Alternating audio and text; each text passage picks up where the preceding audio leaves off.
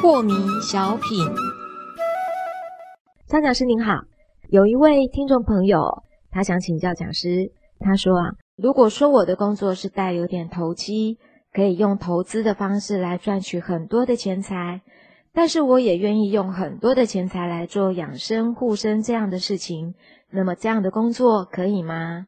这当然是可以啊，不论你在哪一个领域，然后你赚到了钱，然后把这个钱。转化成有意义的事，那么你的人生就会这个绽放出非凡的光芒啊！是，好，但如果你赚了很多钱，然后就锁在金库里，钱还是只有纸张而已嘛，在这个存部里面就多几个零嘛，好，拿来炫耀一番而已啊。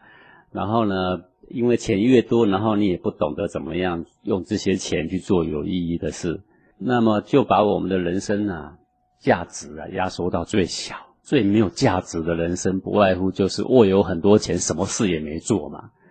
不是这样吗？啊，